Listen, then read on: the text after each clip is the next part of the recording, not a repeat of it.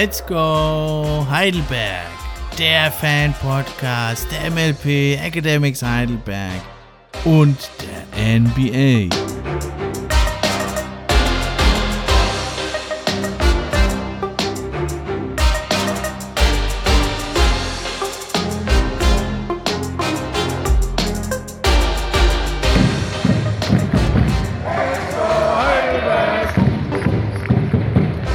Infos, Stats, Facts und Meinungen rund um die Jungs vom Neckar. Für echte Fans, von echten Fans gemacht.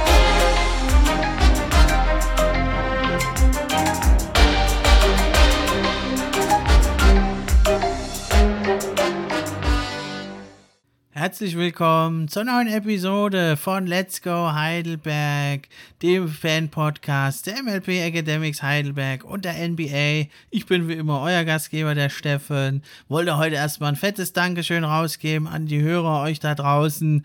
Ja, auf Platz 30 in den Charts jetzt eingestiegen. Hat mich sehr gefreut, dass das also auch angenommen wird von der Community. Gibt mir wieder Power, weiterzumachen. Ja, heute haben wir, da die MLP Academics ja erst am 3. März wieder spielen, eine NBA Edition. Heute geht's um die NBA und wenn vielleicht der ein oder andere Hörer zuhört, der sonst so nicht vertraut ist mit der NBA, wollte ich euch ein paar Dinge noch erklären. Heute die Episode geht um die NBA Trade Deadline, die war letzte Woche. Das ist die letzte Möglichkeit, Spieler zu traden und das ist ganz, ganz spannend, nämlich an diesem Tag dann bis zu einer bestimmten Uhrzeit finden ganz, ganz viele Trades ja statt und das ist weltweit ein krasses Medienereignis. Es gibt zwei Reporter, äh, Adrian Wojnarowski und Shams Charanaya, wahrscheinlich spreche ich es falsch aus, aber so heißen die ungefähr, die beiden. Und die sitzen irgendwie mit mehreren Handys da, die sind super vernetzt, die haben in jedem Team irgendwie Informanten, positiv gesagt, Spione,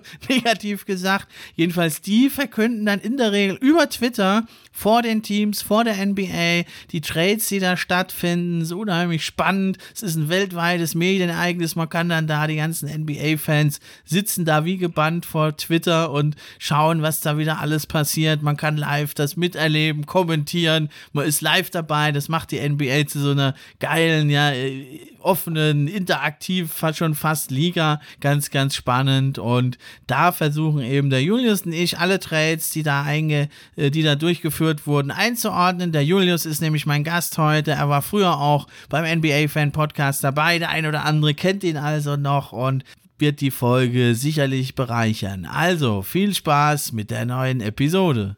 Also, dann legen wir jetzt los. Hier ist er, der Julius von Spox, der alte Ehrenmann. Hallo Julius, schön wieder von dir zu hören und toll, dass du da bist.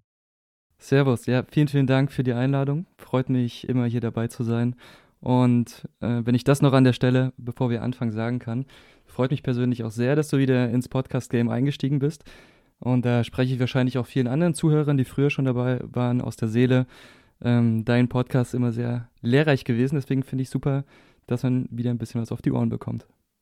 Ah, das ist aber nett von dir. Hier schmierst du mir hier Honig ums Maul. Ich denke, dann würde ich sagen, das war's für heute. ja, mehr brauchen wir hier gar nicht hören. Gut, Spaß gemacht. Ja, und der Julius macht da auch immer, da gebe ich den Ball zurück, ne? Der ist ja ein Fachmann und macht immer Spaß, hier deinen Input zu hören, immer fachlich gut und Okay, aber jetzt genug hier mit der Selbstbeweihräucherung. Gehen wir direkt ins Thema. Ja, wir haben das Ganze mal, die Trade Deadline. Wir haben es jetzt extra mal ein paar Tage sacken lassen, dass wir uns schon die ersten Spiele jetzt mal angucken konnten mit den Spielern bei ihren neuen Teams. Und wir haben es jetzt in drei Kategorien eingeteilt. Wir fangen mal mit der untersten an. Die haben wir mal ganz kreativ oder ich ganz kreativ genannt. Der Trade ist noch wichtig genug, dass wir ihn reinsprechen, ja.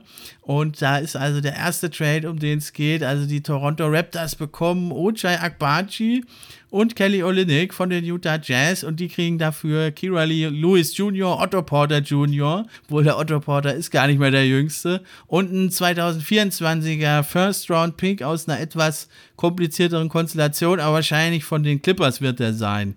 Ja, äh, was sagst du zu diesem ja, ersten kleineren Trade? Ja, also erstmal, wie du sagst, muss man, muss man natürlich sagen, die Trade Deadline war nichts im Vergleich zu den vergangenen Jahren. Da war deutlich stimmt. mehr los, wenn man sich da an äh, Kyrie Irving oder Kevin Durant äh, zurückentsinnt. Und ja, da entsteht eben auch mal so eine Kategorie wie die dritte Kategorie, über die wir jetzt sprechen. Und ähm, da reiht sich der Kelly Olynyk-Deal natürlich irgendwie ein. Also die Raptors, die den Rebuild sozusagen eingeleitet haben, holen jetzt noch so ein bisschen, um ihre Identität zu stärken, den Hometown Hero Kelly Olynyk aus Kanada äh, nach Kanada zurück. Äh, sein Vertrag läuft im Sommer aus, aber der hat schon gesagt, er will bei den Raptors bleiben, er will dort unter, weiterhin äh, unterschreiben im Sommer. Die Raptors kriegen mit ihm natürlich einen Center, der das Spiel ein bisschen in die Breite ziehen kann, der mhm. äh, für Spacing sorgt. Natürlich insofern eine gute Ergänzung. Ich frage mich an der Stelle allerdings, ob die Raptors, die wie gesagt, offensichtlich den Rebuild eingeleitet haben, die Siakam, die Anunobi nach Amerika verschifft haben, wirklich einen Erstrundenpick hätten abgeben müssen. Also sie haben ja äh, bekannterweise selber gar nicht so viel von im, im Draft-Arsenal liegen aktuell und äh, auch keinen Erstrundenpick im Jahr 2024 und haben sie ihren einzigen in diesem Jahr abgegeben für Kelly Olynyk und Ochai Akbachi. Also es ist natürlich irgendwie, wie gesagt, so ein bisschen zur Schaffung der eigenen Identität, aber insgesamt für mich ein etwas fragwürdiger Trade. Was sagst du? Ah, du spielst jetzt hier drauf an, ne, dass sie bauen so ein bisschen Team Kanada auf jetzt, die Raptors. Ja, scheinbar. Weil sie haben ja schon RJ Barrett, haben sie ja auch geholt, schon früher von den Knicks. Ähm, ja, also, ne, hast schon gesagt, ist ein bisschen ungewöhnlich. Also, ich würde es jetzt auch nicht äh, aus beiden Seiten eher auch eher so mit einer 3 bewerten, den Deal. Also in Ordnung, aber nicht super gut. Ja, die Raptors gehen ja so ein bisschen so einen eigenen Weg. Ne? Also, normalerweise, wenn du ein Rebuild machst, da stapelst du dir die, die Draft-Picks, aber die haben es ja so ein bisschen jetzt gemacht, dass sie sich halt junge Spieler holen, die sich vielleicht noch entwickeln können. Eben RJ Barrett oder Quickly ja auch.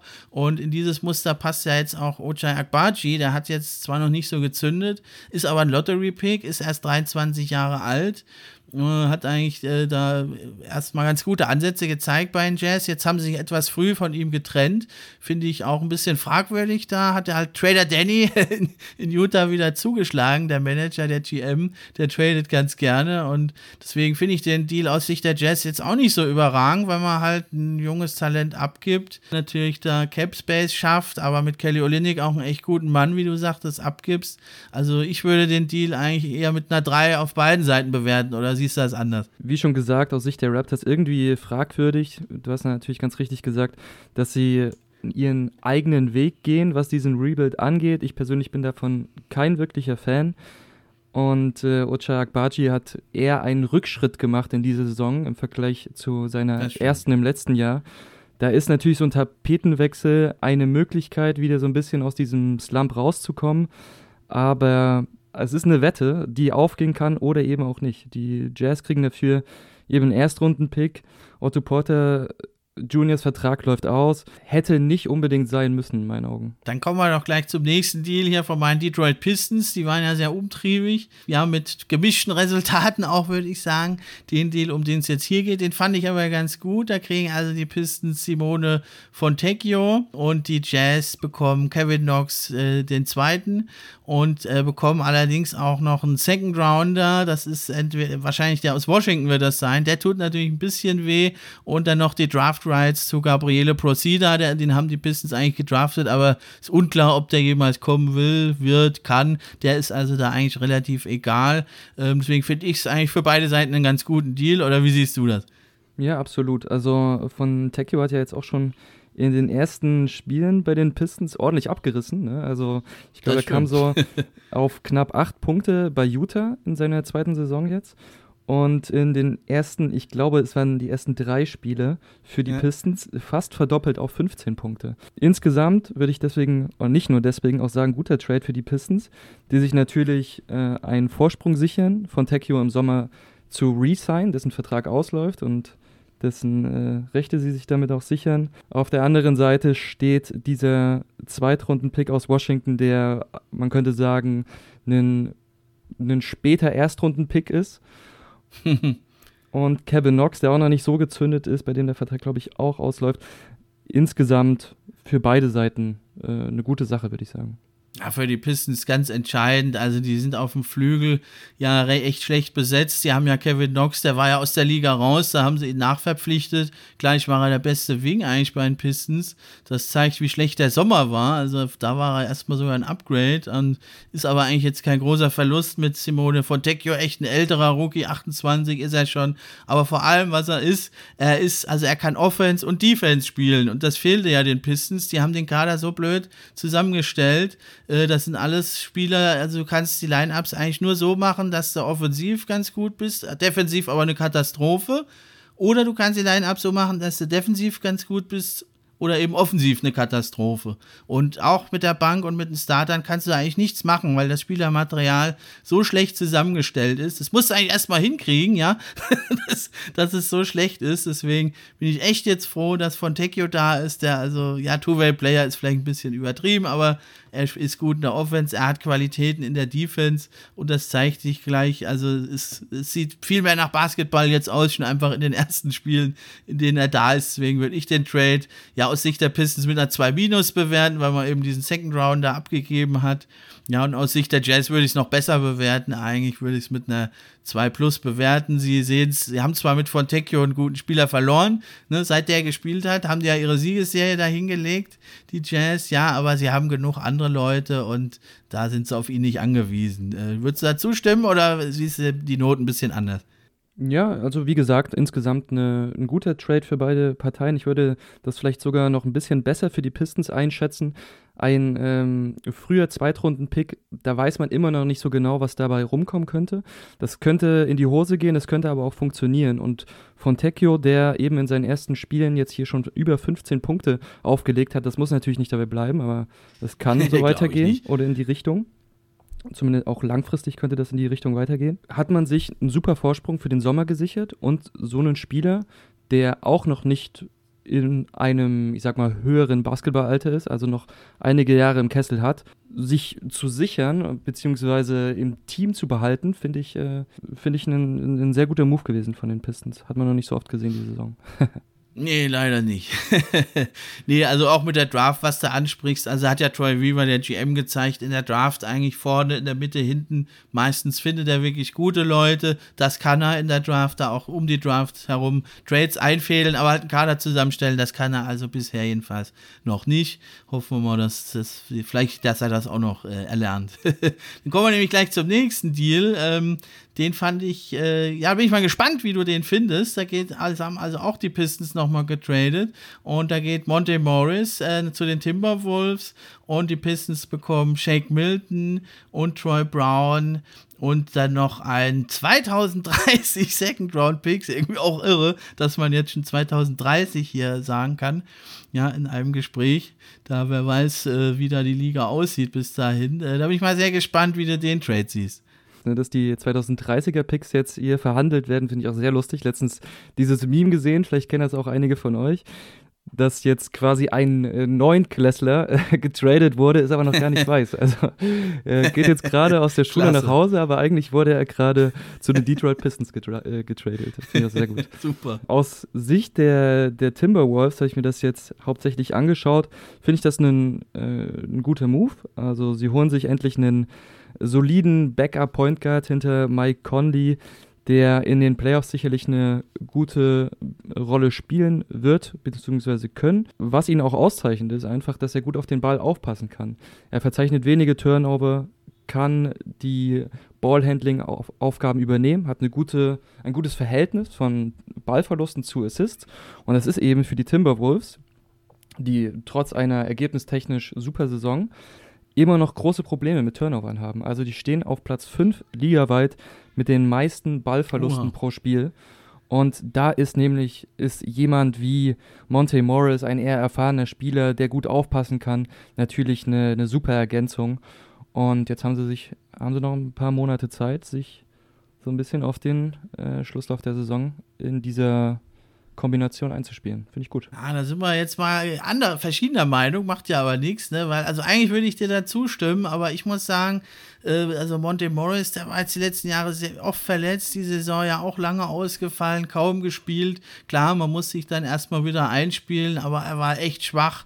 Er wirkte teilweise unmotiviert, finde ich, bei den Pistons, hat teilweise also Bälle zum Gegner geworfen. Das sah fast nach Absicht aus, also will ich ihm nicht unterstellen, aber ja, also ich weiß nicht, ob es der Monte Morris von früher ist. Ne? Die Saison vier Punkte, 18% Dreier, ist eine Katastrophe. Ne? Dass er es besser kann an sich, das ist klar, aber ich weiß nicht, ob er es körperlich noch drauf hat. In Minnesota war es ja die ersten Spiele jetzt auch nicht besser, aber ja, da würde ich sagen, so muss man noch ein bisschen abwarten. Ne? Wenn es der Monte Morris, wenn er in Ansätzen sein Niveau von früher erreicht, dann, dann ist es wirklich ein guter Deal. Ich meine, im Endeffekt ist der Gegenwert für Monte Morris jetzt auch nicht allzu hoch gewesen. Also Zweitrunden-Picks werden ja wirklich in den Rachen geschmissen der, ja. der äh, anderen Trade-Partner. Es ist eben ein Tapetenwechsel auch ne, für Monte Morris. Du hast selber gesagt, er wirkt jetzt nicht auf dich, als wäre er super motiviert gewesen, aber die Pistons stehen bei 8 zu 46.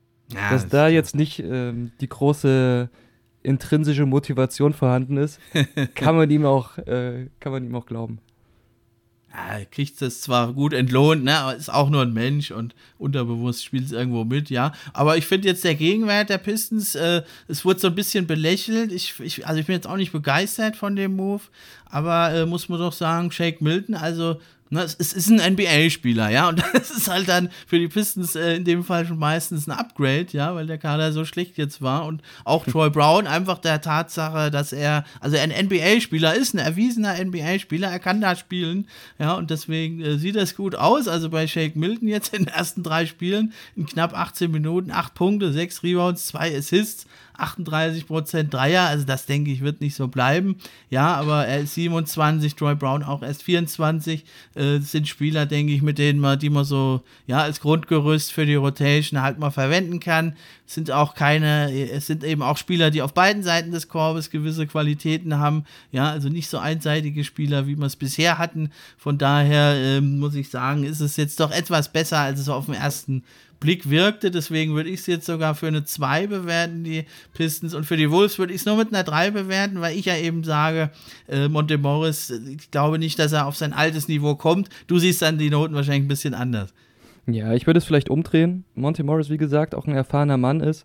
Ja. Und er sieht natürlich auch diese Chance, die sich ihm da jetzt bietet, bei dem Team anzuheuern, die in der Western Conference ganz oben steht. Solche Gelegenheiten bieten sich sicherlich nicht mehr so häufig in seiner Karriere und da nochmal alles aus sich herauszuholen, ist eine wichtige Sache für ihn.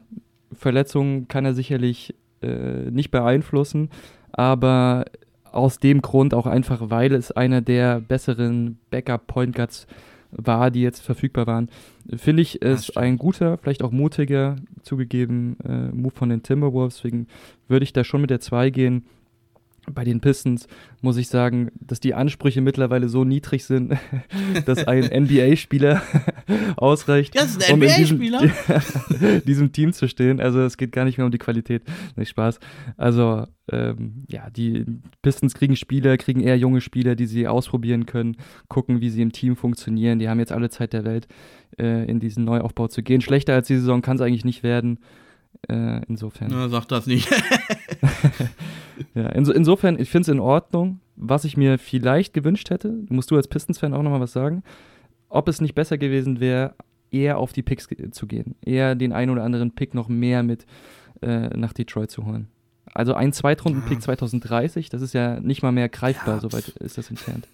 Ja, das ist ja der Neunklässler, ne? Hast ja gesagt. Das ist der Neunklässler.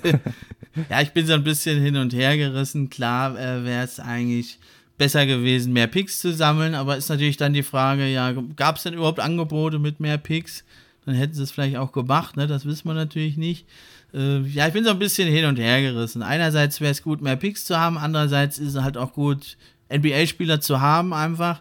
Jetzt muss man einfach gucken bei den Pistons, finde ich, Kate Cunningham, Ivy, Duran und äh, ähm, na, außer Thompson, das ist dein Chor und da musst du gucken, musst du die ausprobieren, mit welchen Mitspielern können die gut spielen und da finde ich jetzt Troy Brown und Shake Milton dafür gut, dass man mal guckt, wie können die in einem funktionierenden, in einem sinnergebenden Team spielen und dass man dann danach vielleicht dann seine Entscheidung trifft und guckt, gebe ich jetzt mal von meinen Core vier Leuten jemanden ab, behalte ich die, die ich jetzt geholt habe. Also man hat sich da auch durchaus noch Flexibilität bewahrt, denke ich. Das, ich denke, das ist jetzt so der Mittelweg.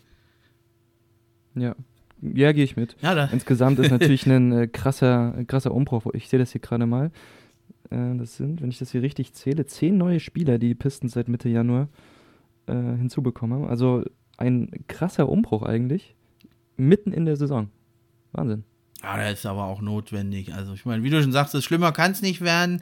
Und man will jetzt auch mal die jungen Leute sehen. Äh, zwar hat man die echt ganz schön verbrannt für die jungen Spieler. Bei den Pistons tut es mir total leid. Kate Cunningham spielt eine fantastische Saison, aber ja, niemand kriegt es mit. Es bringt auch nichts, weil man trotzdem immer verliert. Und es, muss einfach hier und da mal ein Sieg her. Es muss ordentlicher Basketball mal gespielt werden, dass man die nicht völlig kaputt macht, da die jungen Spieler. Wollen wir zum nächsten Spieler übergehen? Wen haben wir noch in der Genau, ja, wir haben jetzt den König der Kategorie noch wichtig genug, den wichtigsten Transfer in dieser Kategorie, vor allem für uns Deutsche natürlich, der MVP der Basketball-Weltmeisterschaft, Dennis Schröder wurde also getradet, darf jetzt äh, umziehen, gar nicht so weit weg von äh, Toronto mal über den See kurz rüber. Das ist ein etwas größerer See, aber was soll's. Ja, aus Toronto geht er also nach Brooklyn, bringt noch Thaddeus Young mit, den haben sie aber schon jetzt gewaved, der ist jetzt schon bei den Suns. So schnell kann es gehen. Und ja, die Raptors haben Spencer Dinwiddie bekommen, haben den auch gewelft. Der ist jetzt schon in LA, wird ihn, glaube ich, auch freuen. Ja, was sagst du da? Wie siehst du den Deal hier für unseren äh, MVP Dennis Schröder? Ja, letztlich ein bisschen schade für ihn, finde ich. Also hat schon eine solide Saison gespielt, hat ähm, seine Anführungs- oder Anführerqualitäten, besser so, in diesem Jahr mit diesem ganz jungen Team in Toronto schon unter Beweis gestellt. Im Endeffekt wird er für ein Appel und ein Ei sozusagen nach äh, Brooklyn verschifft, finde ich, wird seiner Leistung der Saison irgendwie nicht ganz gerecht. Na klar, so die Toronto Raptors sparen sich äh, Luxury Tax, die wären so ein bisschen drüber gewesen mit ein paar Millionen, wenn sie dabei geblieben wären. Allerdings muss ich sagen, das ist nicht, ist jetzt nicht viel. Die Raptors ähm, sind auch in Kanada eher ein Richtung Big Market Team gehend und hätten sich das durchaus leisten können, gerade was die Erfahrung angeht. Ja. Die ist hilfreich für diese jungen Spieler. Und Dennis Schröder ist ein immer noch defensiv starker Spieler, der, wir haben es in der letzten Saison gesehen in den Playoffs, jetzt vielleicht nicht in der Regular Season, aber in den Playoffs haben wir es gesehen, gegen Stephen Curry, ein hervorragender Onboard-Verteidiger ist, eben auch Playoff erfahren. Und da keinen höheren Gegenwert äh, einzufordern oder zu bekommen, finde ich ebenfalls, wie schon der Olynyk Trade, sehr fraglich beziehungsweise fragwürdig von den, von den Raptors. Wie findest du das? Ja, also es ist, denke ich, so ein bisschen der Entwicklung der Saison in Toronto geschuldet. Ne? Sie gingen ja in die Saison und dachten, sie können ins Play-In oder höher sogar kommen.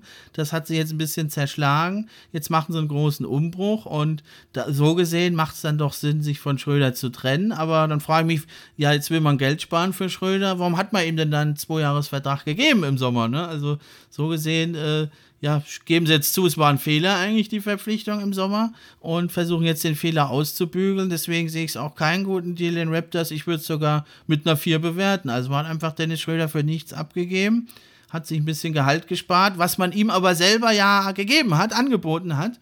also es macht für mich wenig Sinn. Ja, es heißt wirklich einfach raus damit, umkrempeln und alles auf neu drehen in Toronto. Und deswegen muss man halt dann so einen schlechten Deal auch mal schlucken. Und die Nets können sich freuen, kriegen Dennis Schröder einen guten Point Guard und vielleicht kann der ja mal die Zügel da in die Hand nehmen. Ich will nämlich eigentlich bei den Netzspielen nicht mehr sehen, dass Cam Thomas 1000 contestete Würfe nimmt. Die trifft er zwar auch ganz gut, und, aber dass Michael Bridges in der Ecke steht äh, und nicht einbezogen wird, obwohl er der beste Spieler im Team ist. Vielleicht kann der Dennis da was drehen und den mehr einsetzen. Ja, absolut. Also für ihn freut es mich auch, dass er so muss man das ja sagen, nach diesem Abgang in Toronto, wo ihm da so ein bisschen die, die Schuldkarte zugeschoben wurde. Wenn, ja, unmöglich. Wie du eben sagst, ne? er hat den Vertrag unterschrieben, er wurde ihm angeboten äh, und im Endeffekt wird er abgegeben für, für ein paar läppsche Millionen sozusagen. Ne? In das Brooklyn. Ist ja doch auf, auf alle mal wert, das Geld. In, äh, in Brooklyn, na klar, so hat er, hat er jetzt ein neues Zuhause, ist natürlich auch eine ein cooler Wohnort, würde ich mal sagen. Also freut ihn sicherlich sehr, ist jetzt gut rumgekommen in, in Nordamerika und kann da eben auch so mit einem eher, eher jungen Team den Anführer spielen. Hat ja auch ein super Debüt gegeben, ne? Hast du es gesehen? Ja, aber jetzt hat er noch ein Null-Punkte-Spiel gemacht hier. Aber wie man Dennis kennt, da gibt es ja ein paar Memes jetzt auch, die sich drüber lustig machen, schreibt der ein oder andere. Also ich hatte noch nie ein Null-Punkte-Spiel in der NBA.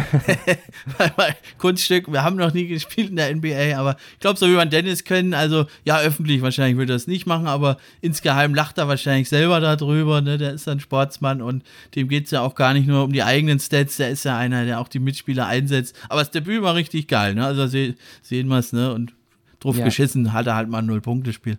Vielleicht noch die Frage zu, zu Schröder. Siehst du es als Möglichkeit, dass sie ihn ausbezahlen und dass er doch noch zu einem möglicherweise Contender gehen könnte?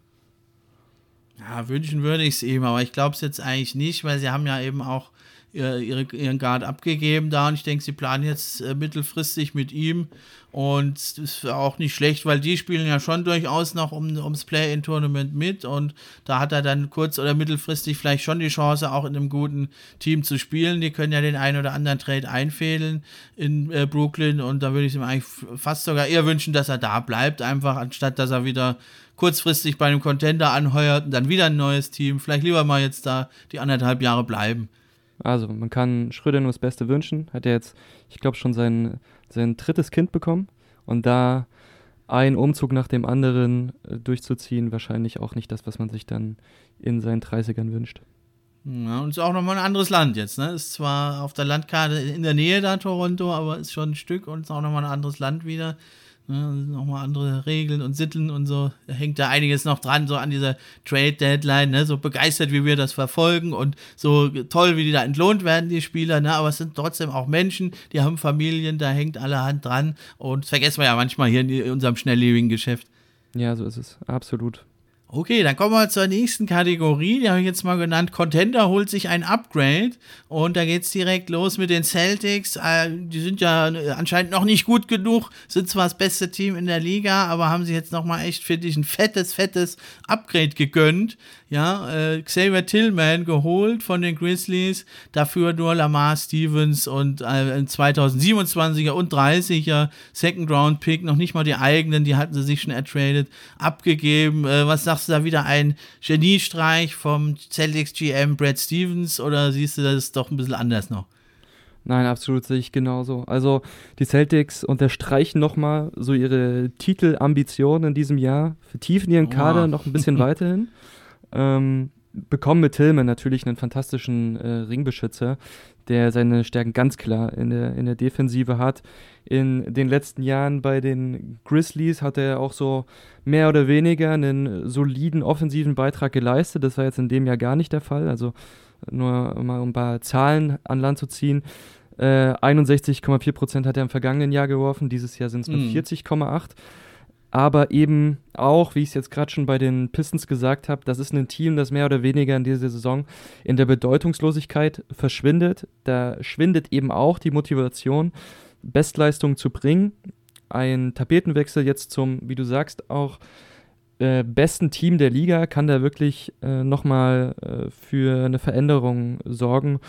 Und ähm, ja, Springer ist ein, wie sagen wir, defensiv ebenfalls defensiv guter Guard. Problematik ist äh, der Distanzwurf bei ihm. Da ist es eher eine Wette darauf, dass er dem Team wirklich helfen kann. In jedem Fall aber mit der Ergänzung beider Spieler holen sie sich mehr Variabilität, mehr Flexibilität äh, ins Team und ein dickeres Polster für Verletzungen in den Playoffs.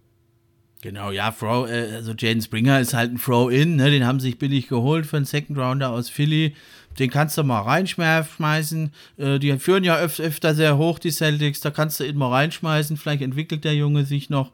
Äh, jetzt ist er erstmal nur so ein unterferner Liefen, ja. Und Tillman, denke ich, ähm, meinst du, die haben sie vielleicht schon gezielt für eine Finals-Serie gegen Jokic geholt? Also er ist ja natürlich kein Jokic-Stopper, das gibt's nicht, aber kann er ihn vielleicht ein kleines bisschen noch ärgern und die anderen Big Men entlassen? Meinst du, das ist vielleicht sogar schon so der, der tiefere Hintergrund hinter dem Trade?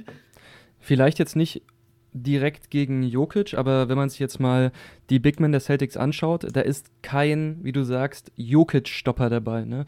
Also du hast der natürlich ja gar nicht. Wer ist denn ein Jokic-Stopper? Ich glaube, der muss noch geboren werden. ja, Geht noch in die neunte Klasse. das ist auch wahr. Ja, der kommt 2030 als Zweitrunden-Pick nach Detroit. ähm, nee, das ist ich sehe da aktuell in dem, in dem Kader von den Celtics einfach noch nicht so wirklich diese defensive Waffe, die sie diesen äh, starken äh, Big Man, auch mit Blick jetzt vielleicht auf Embiid, wenn er zurückkommen sollte, entgegenzusetzen, etwas entgegenzusetzen hätte. Also Porzingis offensive Stärke. Äh, äh, Hofford ist, hat seine Stärken auch nicht mehr in der Defensive, ist nicht mehr das, was er früher mal war. Und wen haben wir noch? Luc Cornet, solide, aber sehr unbeweglich. Also da braucht ja, der springt es ja immer nur so hoch und stört dann die Gegend. Ja, er springt, springt verdammt hoch, ja. aber wie du siehst, ja, es sind irgendwie war da noch äh, das Bedürfnis, einen richtigen, soliden, klassischen Ringbeschützer ja. äh, ins Team zu holen. Und das kann Früchte tragen gegen Jokic, aber auch äh, gegen viele andere. Und ähm, insofern, wie du sagst, super, super Move von den Celtics. Ja, einfach, wenn mal einer ausfällt oder ein Foul Trouble ist, den kannst du einfach nochmal reinschmeißen, dann kriegt er, kann er auch nochmal drei, vier Mal für Jokic faulen und dann wieder hinsetzen, ne, oder die anderen Big Men.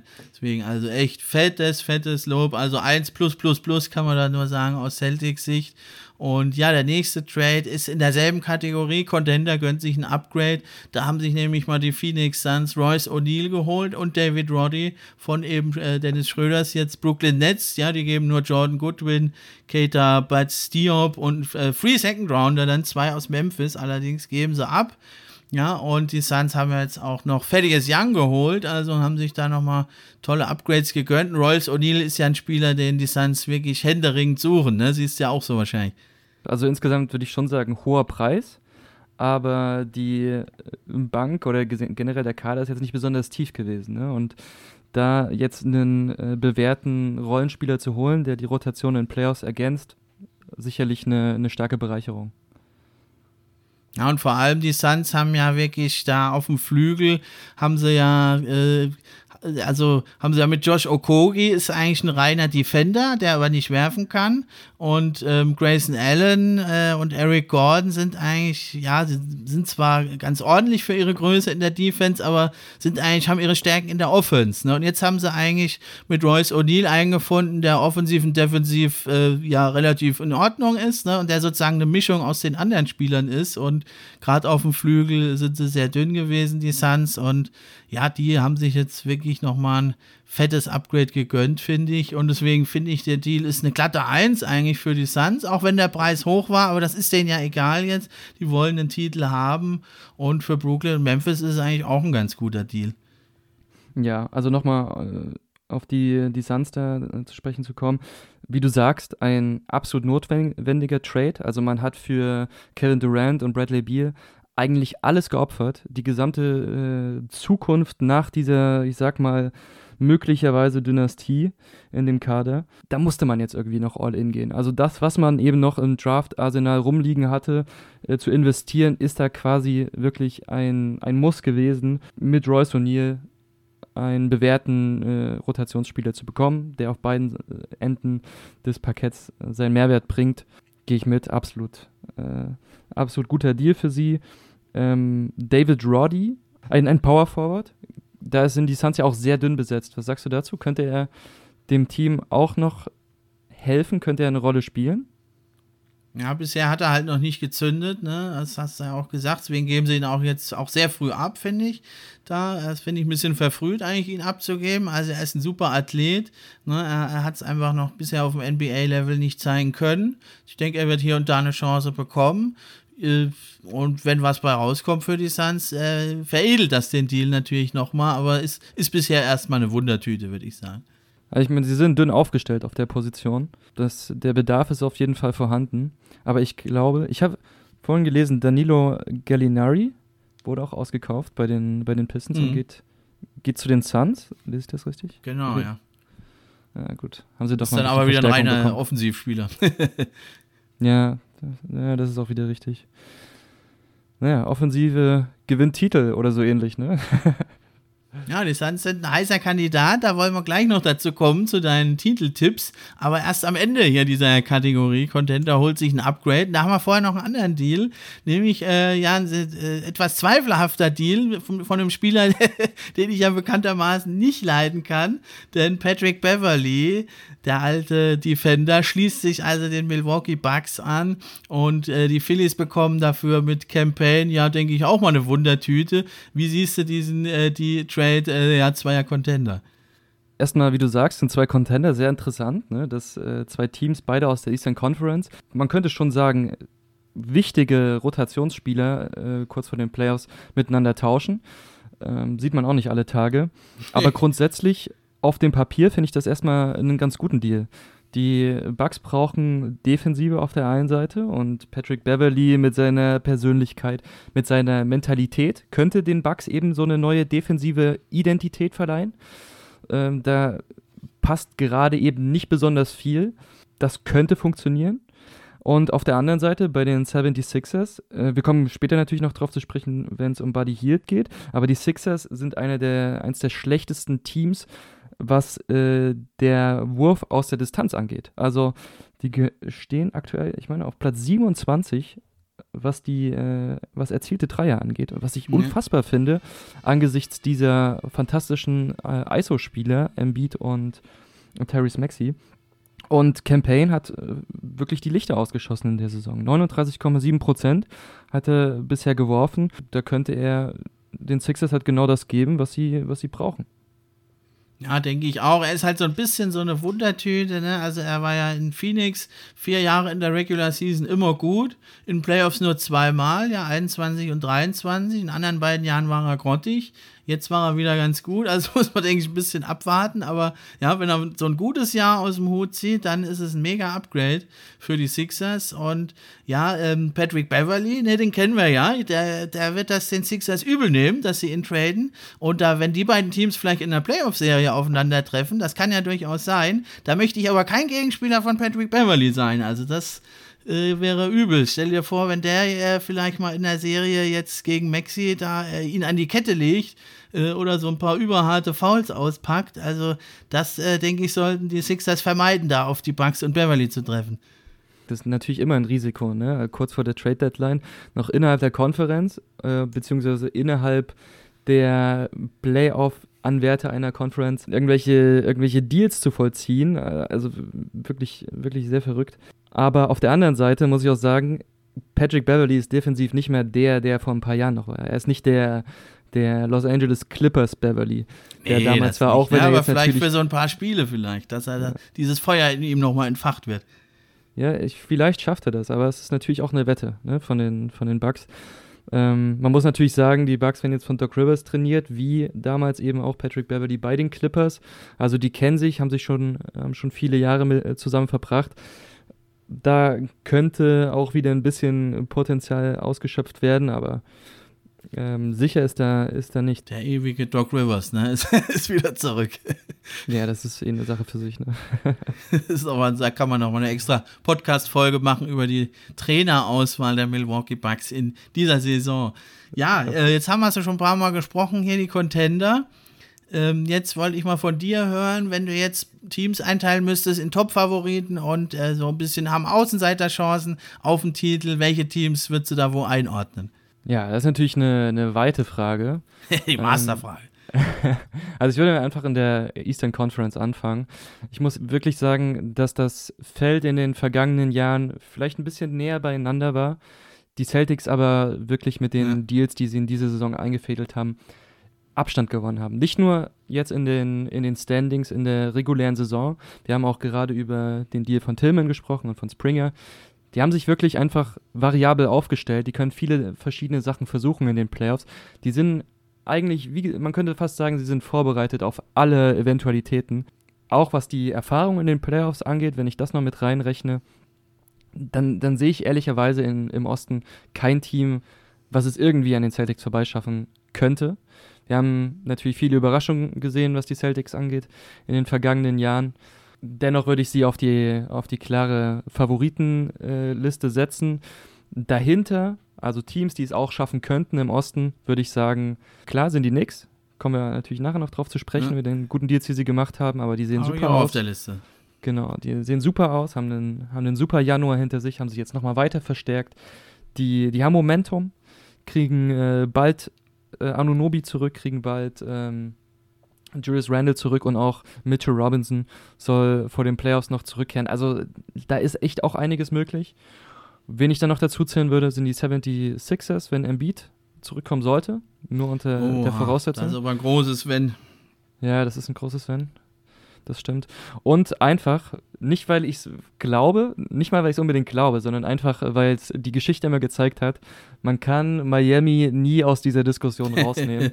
und deswegen würde ich sie einfach mit reinnehmen, weil äh, Coach Spo und äh, diese ganze Playoff-Mentalität, die dieses Team wirklich hat und jetzt mehrfach bewiesen hat, ähm, auch wieder an den Tag legen könnte. Also würde ich die, würde ich Heat noch mit reinzählen.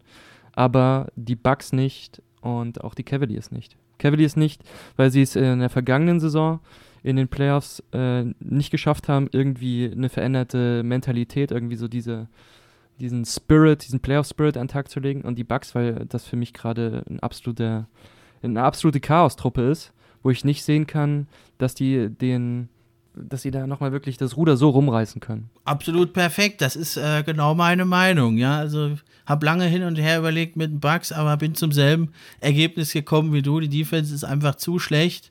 Äh, zu abhängig sind sie da, muss Janis eigentlich jedes Spiel 50 Punkte machen und das ist selbst für ihn schwer. Und also finde ich, hast du perfekt zusammengelistet. Ich denke, äh, die Heat würde ich so in so eine extra Kategorie tatsächlich einordnen. Äh, also eigentlich müsste man sagen, nochmal so ein Wunder, nochmal so ein Run, das geht nicht, aber da wollen wir nicht dagegen setzen. Die würde ich in so eine Sonder-Miami Heat-Kategorie einordnen. Absolut. Und wie sehen die Teams für dich im, im Westen aus?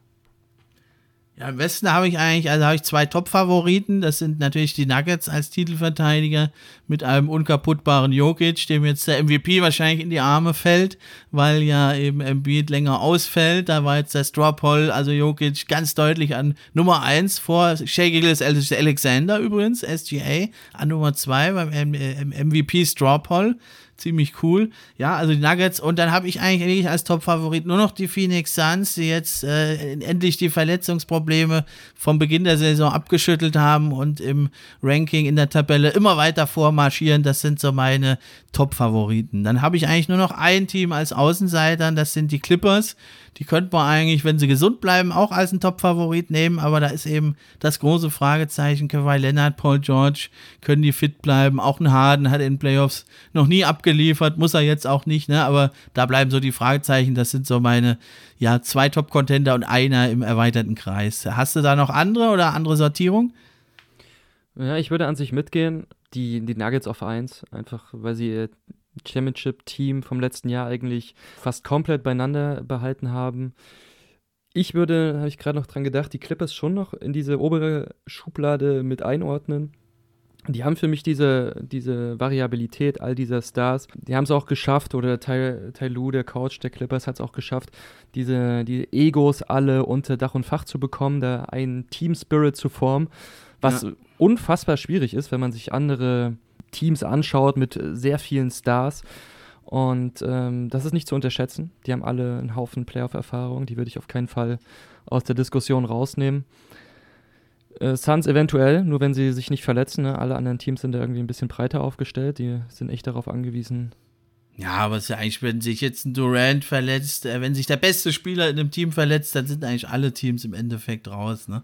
Ja, aber die haben eine, die haben eine dünne Rotation. Also ich, ich finde, da, da könnte sich auch ein Grayson Allen verletzen oder einen Eric Gordon und äh, dann äh, sieht es auch sehr, sehr mau aus in meinen Augen. Ja, dann übernimmt Royce O'Neill jetzt.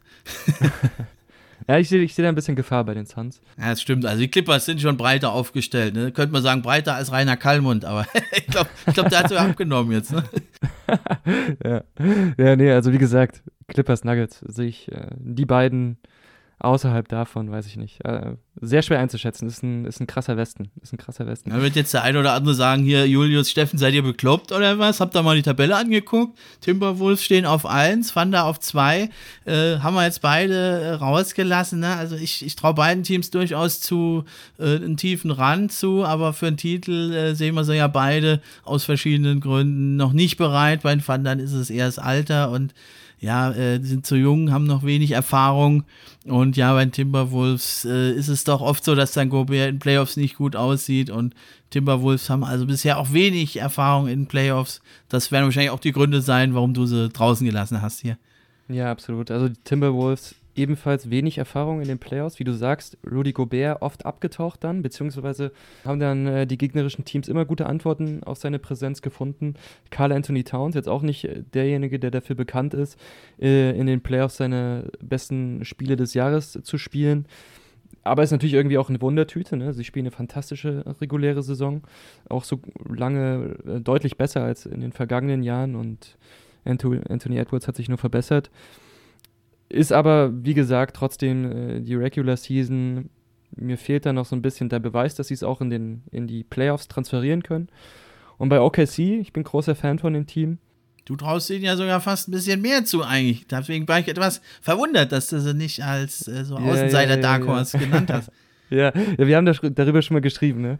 Und ich, ja. da habe ich gesagt, dass äh, OKC für mich schon eigentlich da oben mit dabei ist. Ja, und, und jetzt ruderst du wieder zurück hier. sie sind auf der Schwelle, okay? Ich, ich sag's auch. Sie, sie, sind auf der Schwelle zur oberen Kategorie in meinen Augen, weil sie äh, ein rundes Team sind, so von der Kaderzusammenstellung, das passt super.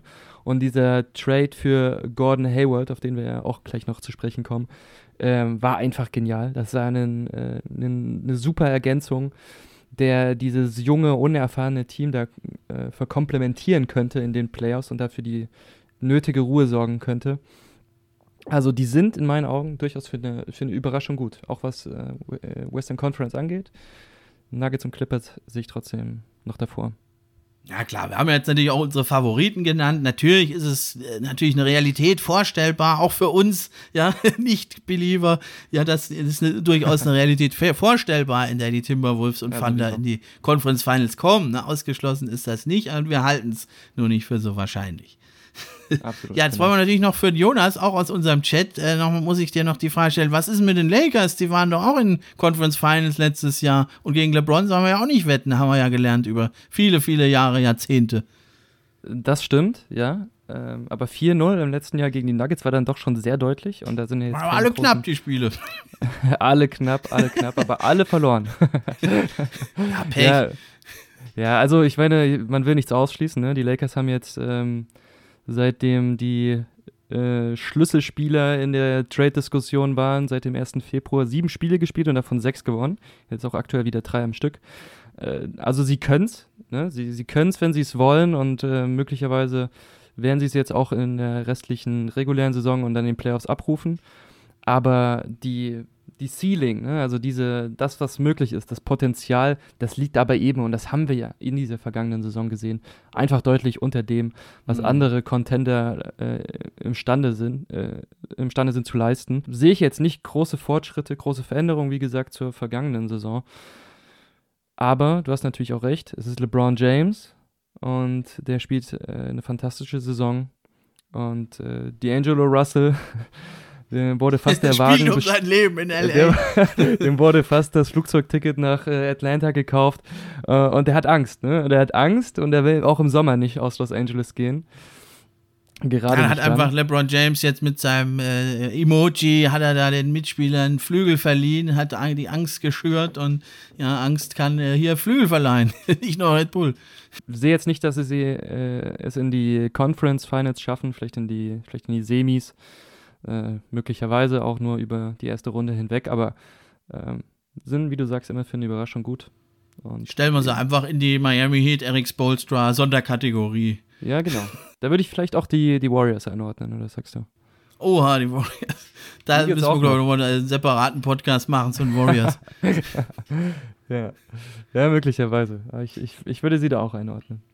Aber lass uns heute mal weitermachen mit den Trades. Wir haben nämlich noch ein paar. Jetzt kommen wir nämlich in die Top-Kategorie. Großer, wichtiger Trade. Und da legen wir direkt los mit den New York Knicks. Die haben sich nämlich verstärkt mit Bojan Bogdanovic und Alec Burks. Dafür haben sie, ich sag jetzt mal nur, Evan Fournier, Malachi Flynn, Quentin Grimes, Ryan Archie Diakono abgegeben und äh, two Second Round Picks haben also noch alles da. Also würde ich sagen, absolut alles perfekt gemacht aus Sicht der Knicks.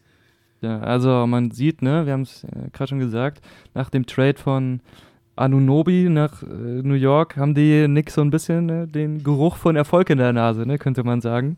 Dafür dabei haben sie ihn früher verlacht, ne? Da gab es ja noch ein Video von den Knicks-Fans, wie sie sagen, hier, das ist der OG Anu Nobody. das werden sie jetzt nicht mehr sagen. Jetzt werden sie es auf keinen Fall sagen, ja.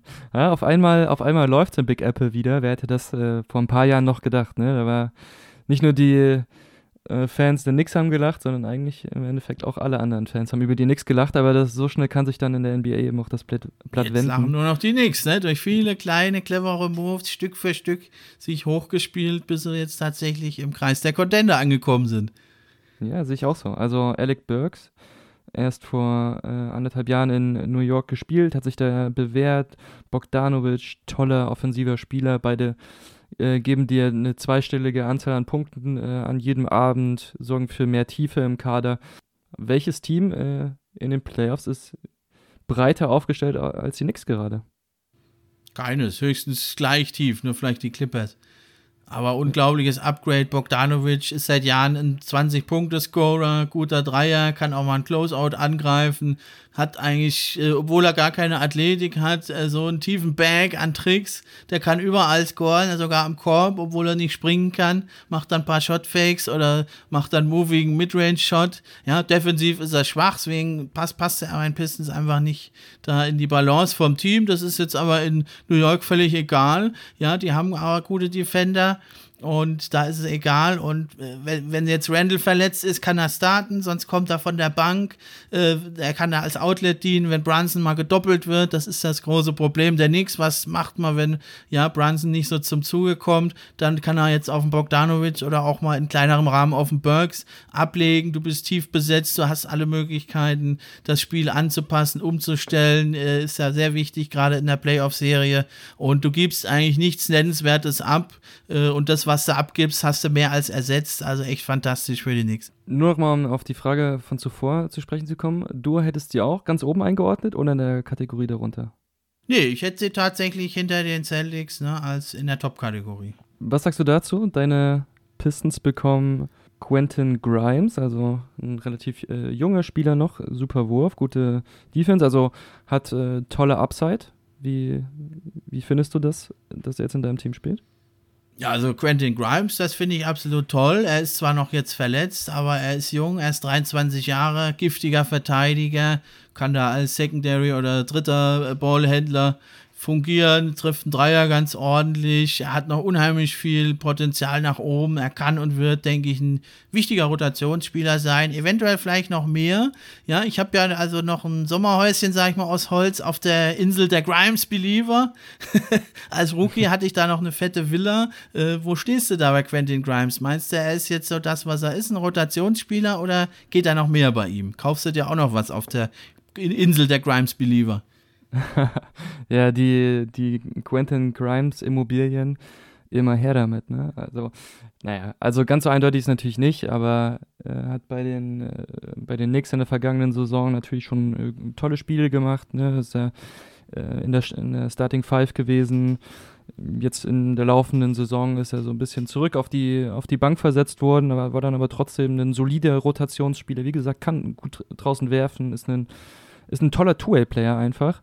Ja. Und ähm, bei den Knicks ist er jetzt im Moment einfach nicht das, was sie brauchen. Ne? Sie brauchen äh, Zuverlässigkeit in den Playoffs. Da ist er vielleicht noch ein bisschen zu jung. Beziehungsweise gab es einfach die Option, ein Upgrade zu ihm zu bekommen. Und für die Option haben sie sich nachvollziehbarerweise entschieden.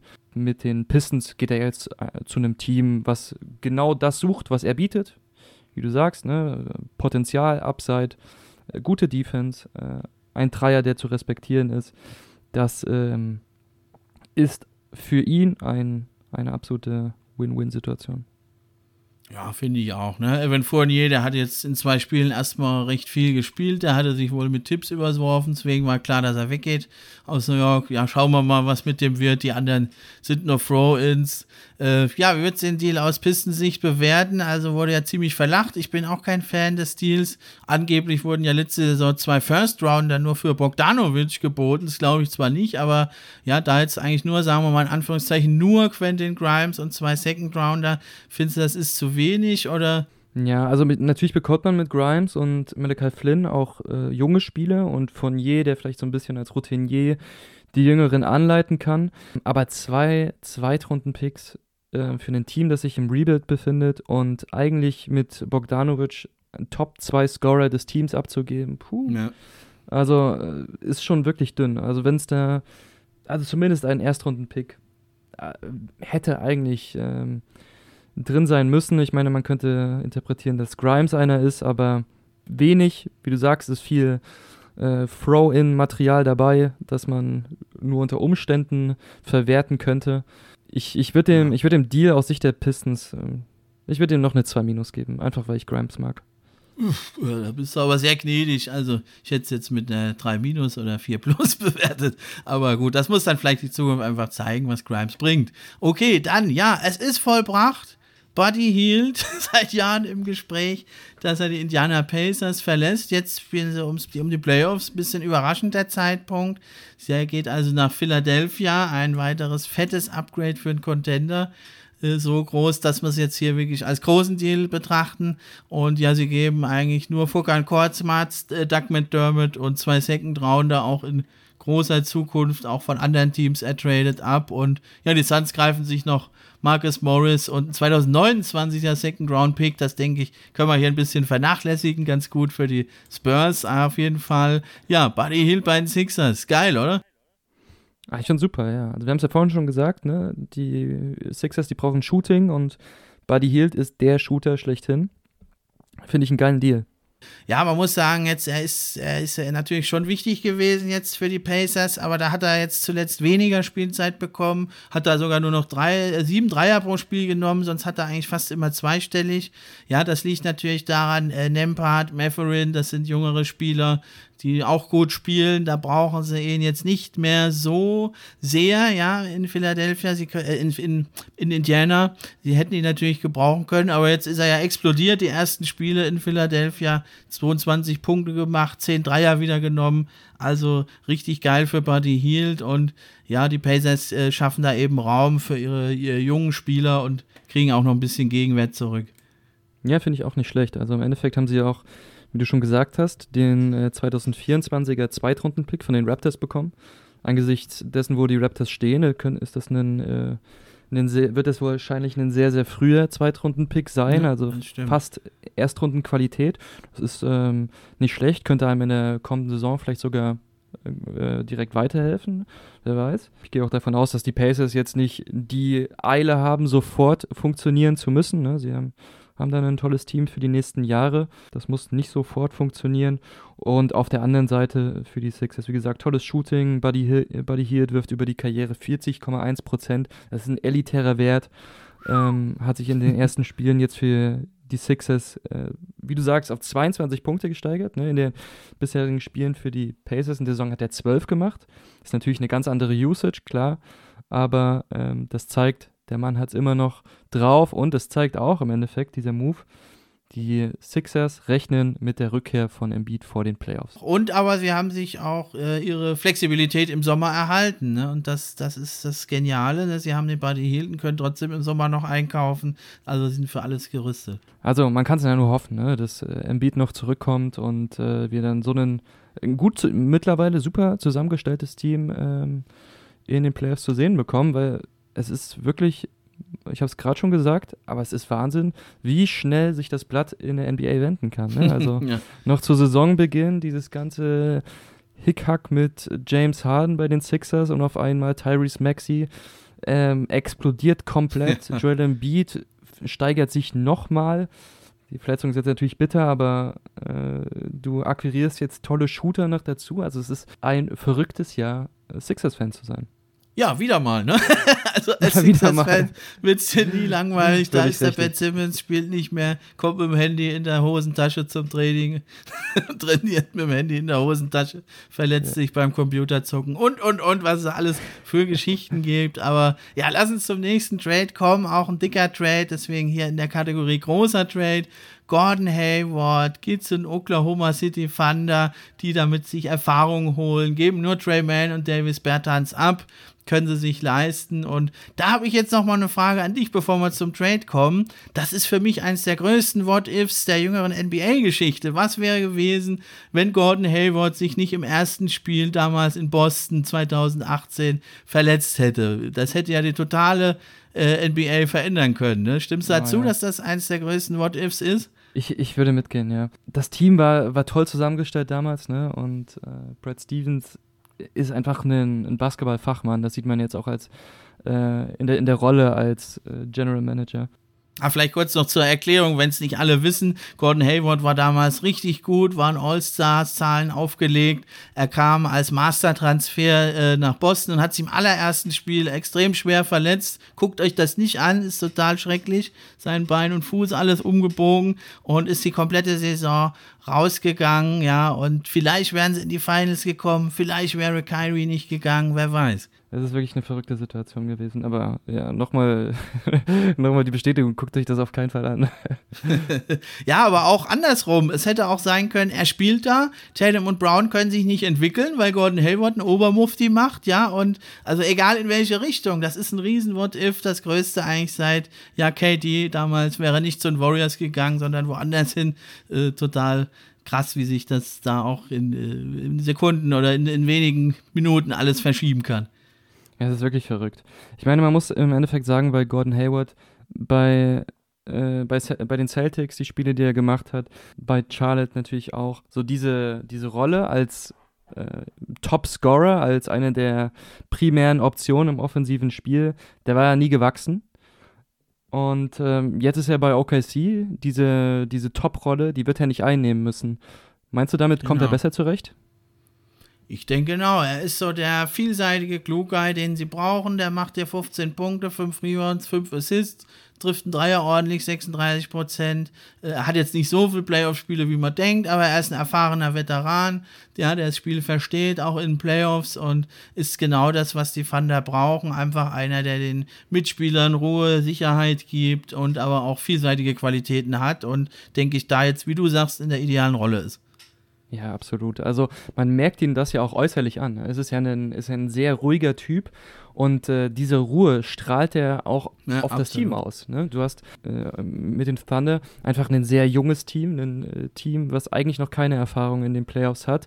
Und da werden nervöse Situationen kommen, wo du eben so einen erfahrenen Spieler, einen älteren Spieler mit all seiner Ruhe brauchst der dann mal den Ball in die Hand nehmen kann. Und äh, Gordon Hayward ist da für mich der perfekte Fit, weil er nicht nur werfen kann, weil er nicht nur solide verteidigen kann, sondern äh, weil er auch mal kreieren kann und äh, den ein oder anderen guten Pass spielen kann, die Spiele in Szene setzen kann. Ich sag mal, den, den Stein wieder ins Rollen bringen kann, falls es mal nicht läuft. Also toller, totaler Fan von dem Trade. Ja, den Trade an sich finde ich super auch, würde ich mit einer 1 bewerten, aber ja, was mich ein bisschen jetzt gewundert hat bei den Thunder, ist, dass sie keinen Big Man geholt haben. Das, damit hätte ich eigentlich viel mehr gerechnet, weil da haben sie in Anführungszeichen nur Chad Holmgren, der macht das zwar super, ist auch ein Top-Verteidiger und der wird das in Playoffs auch ganz gut machen, aber ja, A, kann der mal hier und da vielleicht überpowered werden? Oder was ist, wenn er Foulprobleme hat, sonst hat man einfach niemanden über 6 Fuß 8 und das ist Gordon Hayward auch nicht.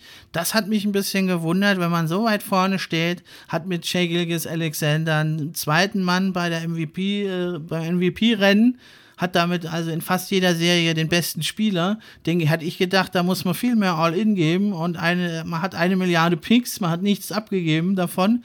Äh, hätte ich gedacht, äh, da holen sie mal noch einen Backup-Big Man oder sogar einen besseren Backup-Big Man, aber haben sie nicht gemacht. Findest du, das war ein Fehler?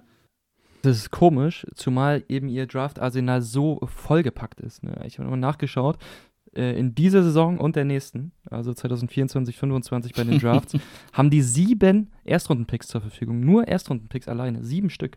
Ja, das ist unfassbar, was denen zur Verfügung steht in, äh, in den nächsten Jahren und bei dem Team, das sie jetzt schon zusammen haben, ist da nicht irgendwie, wo sie eben doch diesen mehr oder weniger Win-Now-Move machen mit Hayward, auch auf dieser vakanten Position noch zu verstärken und so ein bisschen ein fehlendes Puzzleteil an Land zu ziehen.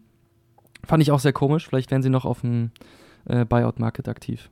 Ja, da gibt es dann nicht mehr so gute Leute. Also da finde ich dann, das finde ich enttäuschend. Da, klar kannst du ja nochmal einen holen, aber finde ich, hätte man was Besseres holen sollen. Ja, das stimmt. Vielleicht will man auch erstmal schauen, ne, wie, wie macht sich Chat in den, in den Playoffs, wie funktioniert es vielleicht auch mit diesem Smallball-Lineup generell. Die haben alle Zeit der Welt, aber irgendwann müssen sie die halt auch mal traden, diese Picks, das, weil es geht dann irgendwann nicht mehr. So viele Spieler kannst du gar nicht draften. es ja, so. wird dann kompliziert irgendwann. Aber Sam Presti wird das schon machen, er ist der Meister. Ja, so ist es. So, die anderen Teams sind natürlich auch sich darüber bewusst, dass die, dass die Thunder so viele Picks haben und wie du sagst, die Anzahl an Kaderplätzen ist limitiert. Ne? Und wenn du dann unbedingt Picks loswerden willst, dann haben die nicht mehr den Wert, den sie vielleicht noch im Jahr zuvor gehabt hätten. Ja, dann haben wir also ein Team noch, die Dallas Mavericks. Die haben sich erstmal in einem kleineren Trade Daniel Gafford geholt von den Washington Wizards und dafür Rishan Holmes abgegeben, den sie eigentlich teuer gekauft haben, aber der ist seit Jahren auf dem absteigenden Ast und das hat Dallas leider nicht gestoppt. Und da müssen sie nämlich noch einen 2024er First Rounder drauflegen. Der ist da aus so einer komplizierteren Konstellation und wird wahrscheinlich dann im Endeffekt äh, von den Thunder oder von den Clippers kommen. Ja, aber es ist ein First Rounder, den sie da abgeben müssen.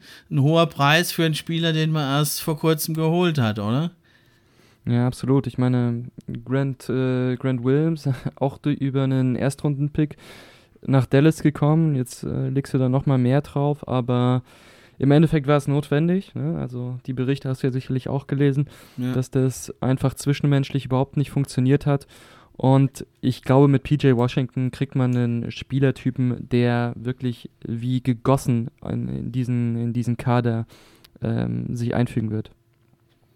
Ja, da hast du recht. Also den Trade, den finde ich echt nicht so schlecht, wie er gemacht wird. Klar, wenn man jetzt einfach nur so auf dem Papier das sieht, klar, äh, müssen sie da so viel abgeben für Grant Williams und holen mit PJ Washington eigentlich einen ähnlichen Spieler. Ja, aber ja, wenn es halt nicht mehr geht mit dem Spieler, du hast ihn halt geholt, weil er hat Qualitäten. Und wenn es jetzt aber menschlich nicht passt, äh, dann musst du halt mal einen sauren Apfel beißen. Und mit PJ Washington denke ich, der wäre auch in der Free Agency ein sehr begehrter Spieler.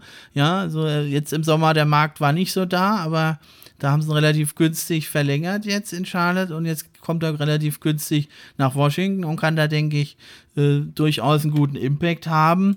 Und äh, auch den Gafford-Move, den finde ich auch nicht schlecht, weil der ist recht unbekannt, weil der immer bei den Wizards gespielt hat. Aber der ist ein Top-Backup, der Daniel Gafford. Ist ein guter Defender, ein guter Rebounder. Der hat immer um die 70% Field Goal Percentage. Ja, der beschließt auch nur ganz nah natürlich am Korb ab. Der hat jetzt in drei Spielen in Dallas super gespielt, 15 und 12 aufgelegt. Ja, Dreier kann er natürlich nicht, das kannst du jetzt da nicht erwarten bei so einem Trade, aber finde ich ein guter Upgrade. Ne? Der hat sogar tatsächlich, der Daniel Gafford, in fast 300 Spielen hat er noch nie einen Dreier genommen. Also der wird das auch nicht mehr entwickeln, denke ich. ja, ich meine, Distanzschützen sind sie beide nicht, auch PJ, PJ Washington nicht. Ähm, Im Endeffekt ist Gafford als Backup eingeplant hinter Rookie Derek Lively II. Aber in den ersten Spielen, Lively ist noch verletzt, hat Gafford auch ordentlich Argumente dafür gesammelt, hat Gafford auch ordentlich Argumente dafür gesammelt, äh, in der Starting Five stehen zu können. Ne? Im ersten Spiel, also ist natürlich relativ äh, gut durch die Medien gegangen, gegen OKC, 146 mhm. zu 111 haben die Dallas Mavericks da gewonnen. Gafford spielte 17 Minuten und macht in der Zeit 19 Punkte. Ja, irre. Ähm, also unfassbar, wie gut er sich da eingefügt hat, unfassbar, wie gut auch einfach so ein äh, äh, Pick-and-Roll-Spieler, der auch im Alley-Oop-Spiel Gefahr ausstrahlt, mit Luka Doncic zusammenpasst. Ne? Also was äh, Doncic da für Potenzial aus diesen Spielen rausholt und da wirklich seine Teamkollegen besser macht und nicht nur sich selbst. Das ist unfassbar. Ja, also deswegen äh, nicht ganz so schlecht die Trades für die Dallas Mavericks. Bisschen aus der Not geboren, aber dann so das Beste draus gemacht, denke ich, ist das Fazit. Und ja, mit Doncic kann man halt immer gut spielen. Jetzt wollen wir noch kurz äh, uns die Teams anschauen, die jetzt keine Trades gemacht haben und noch mal gucken, ob das gut oder schlecht war. Äh, was sagst du, Chicago Bulls? Da war ja DeMar Rosen, Caruso, Zach Levine hat sich ja dann, könnte man sagen, extra verletzt, dass er nicht zu den Pistons getradet wird. gab es ja Gerüchte. Äh, was sagst du dazu? War das richtig von den Bulls, da jetzt nichts zu machen? Für die Bulls natürlich irgendwie so ein, so ein Ritt auf der Rasierklinge, ne? Also auf der einen Seite haben sie schon die äh, Elemente zusammen, einen Run zu starten, äh, in den Playoffs wirklich ein bisschen was durcheinander zu bringen. Das haben wir damals gesehen, als Lonzo Ball fit war und äh, das ganze Team auch wirklich enthusiastisch äh, war, zusammengestellt oh, ja. wurde und äh, sie im Aufwind waren. Aber Erster Platz waren sie da, ne? Mittlerweile, ja, es ist mittlerweile halt leider nicht mehr so. Ich nehme an, die Überlegung ist, Lonzo Ball steht jetzt wieder auf dem, auf dem Feld, macht, äh, macht Training, äh, ich glaube, soll sogar Kontakttraining demnächst anfangen. Also es geht scheinbar doch wieder bergauf bei ihm. Und jetzt will man dieses Kartenhaus doch noch nicht einreißen. Es ist eine Möglichkeit, aber ich finde es wahnsinnig riskant, zumal die äh, Berichte äh, laut geworden sind, dass DeMar DeRozan im Sommer, dessen Vertrag auslaufen wird als Unrestricted Free Agent, nicht in Chicago verlängern will. Also man verliert ihn jetzt quasi ohne Gegenwert, wenn es tatsächlich dazu kommen sollte. Und dabei wäre der Zeitpunkt für ein Rebuild wirklich fantastisch gewesen, oder was meinst du? Ja, wenn ich jetzt, wann dann? Also, um dieses Lied mal zu zitieren. Also, ich finde es unglaublich. Also, es hieß zeitweise, Lonzo Ball ist Karriereende und, und da jetzt äh, wirklich drauf zu setzen, dass der zurückkommt und dann wieder spielt wie vorher, das ist so unwahrscheinlich. Und trotzdem passt das Team vorne und hinten nicht, auch wenn er das Team dann besser macht. Aber die sind auch jetzt alle älter und nicht gerade besser geworden. Also ich kann es absolut nicht verstehen. Für mich eine typische ja, Entscheidung der Bulls in den letzten Jahren. Irgendwie so Stillstand ist die Maxime. Man traut sich nicht so richtig was zu machen. Auch dieser Vucevic-Stil, der war ja mutig, ging aber nach hinten los und der hätte sie auch nicht nach oben gebracht. Also ja, ich finde es eine ganz äh, fragwürdige, negative Entscheidung. Jetzt hast du einen hohen Gegenwert. Gut, dann für Rosen, da kannst du im Sommer dann noch einen Sign and Trade einfehlen, aber kriegst nicht so viel, wie wenn du ihn jetzt tradest. Finde ich also eine schwache Entscheidung, ja. Das nächste Team sind die Hawks. Da schien es ja schon fast sicher eigentlich, DeJounte Murray geht zu den Lakers und jetzt ist nichts passiert. Richtig oder falsch? Ja, in meinen Augen richtig. Ne? Also klar, du dümpelst gerade so ein bisschen im im Mittelfeld, äh, Schrägstrich Niemandsland der Liga rum, aber der Gegenwert war scheinbar nicht das, was sich die Hawks für ja. DeJounte Murray erhofft haben. Also das war ja so der Spieler, der besonders vakant äh, in den Trade-Gerüchten ähm, war und im Endeffekt im Sommer greift Murrays Vertragsverlängerung bis 2028 äh, und wenn man sich das äh, wenn man äh, sich das äh, denkt, dann sieht man halt schon, die Hawks haben noch Zeit, ne, diese Entscheidung zu treffen. Im Sommer haben die Teams generell eher mehr Assets zur Verfügung. Ähm, es könnten auch äh, Spieler auf dem Markt dazukommen, das Projekt doch noch nicht einzureißen. Sportlich gesehen funktioniert es natürlich nicht, aber wenn eben jetzt nicht der Gegenwert da war, nicht die äh, Nachfrage, man, man hat Murray für wie viel geholt? Vor zwei Jahren für drei Erstrunden-Picks. Also ihn jetzt für, keine Ahnung, D'Angelo Russell und einen Zweitrunden-Pick zu verscherbeln, das macht keinen Sinn. Nee, völlig korrekt. Ne? Es war sogar im Gespräch noch, dass er zu den Spurs wieder zurückkommt, dass er die Picks wieder zurückkriegen. Das wäre auch total verrückt. Und da hat er John Mori noch gesagt, klar, Pop ist wie ein Vater für mich, der Coach der Spurs. Also da war die Gerichteköche echt am Überkochen. Jetzt war nichts. Finde ich, hast du aber top zusammengefasst. Aber was man sagen muss bei den Hawks, sind ein Top-League-Best-Team. Ne? Da gefühlt jedes Spiel 140 Punkte, weil die nicht verteidigen. Also lustig ist es anzuschauen, ne? aber kommt nicht viel bei rum. Ja, beim nächsten Team, das ist sehr interessant, die Golden State Warriors. Man hat es ja schon angesprochen, jetzt plötzlich wieder erblüht, Siegesserie hingelegt. Jeder hatte aber eigentlich erwartet, dass sie da Trades machen. Ja, die Kanadier, Kanada-Fanatiker bei den Raptors hatten eigentlich schon gehofft, da Andrew Wiggins, den Kanadier, auch noch heimzuholen. Dann, dass sie die kanadische Nationalmannschaft haben in Toronto, aber auch nicht geschehen. Ja, gar nichts geschehen. Richtig oder falsch für die Warriors? Ja, ich würde auch sagen, war das Richtige. Auch, auch hier war der, der richtige Deal nicht auf dem Tisch und äh, im Endeffekt, wenn das nicht äh, zu sehen ist, dann äh, was soll man jetzt hier irgendwelche großen Assets verscherbeln mhm. oder groß was investieren, was nur unter besonderen Umständen oder nur sehr un unrealistischerweise ähm, von Erfolg gekrönt werden sollte. Also äh, als Warriors-Fan selber finde ich es äh, natürlich irgendwie schade, dass es jetzt nicht noch dazu gekommen ist, dass man irgendwie ein bisschen so, ein, so einen interessanten Deal bekommen hätte, so einen Trade-Deadline-Deal, der dann irgendwie so die Euphorie entfacht. Auf der anderen Seite läuft es gerade wieder, ne? Seit äh, Green zurück ist ähm, und scheinbar wieder so ein bisschen der Alte ist. Nein, nein, er ist doch geläutert, jetzt kein technisches Foul, niemanden geschlagen, niemanden äh, auf den Brustkorb getreten, niemanden gewürgt von hinten. Ja, wie ausgewechselt, ne? Wahnsinn. Mal sehen, wie lange es anhält. Ja. Also ich, die Warriors sind jetzt auch gerade, wie du sagst, auf einer ganz guten, äh, als Streak sind sie nicht mehr, die haben ja gegen die Clippers knapp verloren, aber trotzdem noch eine, noch eine sehr gute Bilanz. Ich sehe hier gerade acht Siege aus den letzten zehn Spielen. Die können auf jeden Fall wieder zu diesem, zu diesem Rest in der Western Conference aufschließen. Aber was glaubst du denn, was für sie in dieser Saison noch möglich ist, wenn sie weiter so spielen wie jetzt gerade? Boah, also ist schwer, ne? Aber also wenn sie irgendwie was mitreden wollen, müssen das Play-In vermeiden. Aber es geht ja so eng zu da im Westen, das ist verrückt. Also, aber wenn sie so weitermachen wie jetzt zuletzt, denke ich, können sie da noch äh, die sichere Playoff-Qualifikation schaffen. Und ja, dann so ein Championship-Team äh, ist für jeden gefährlich. Ne? Da will keiner spielen gegen die. Also sie dort einzuordnen, wo wir auch die Heat eingeordnet haben, ist wahrscheinlich nicht blöd. Ne? Die haben diese, diese Championship-Mentalität, die wissen, was es dafür braucht. Bald kommt auch Chris Paul von Verletzung wieder zurück. Um, wer weiß. Also Curry spielt fantastisch gerade. Es ist, es ist ein Fragezeichen, die Warriors. Ja, für die NBA wäre es natürlich auch geil, wenn es nochmal Warriors Lakers gäbe im Play-In-Tournament. Das hätte, glaube ich, die Einschaltquoten oh, ähnlich wie Super Bowl oder so.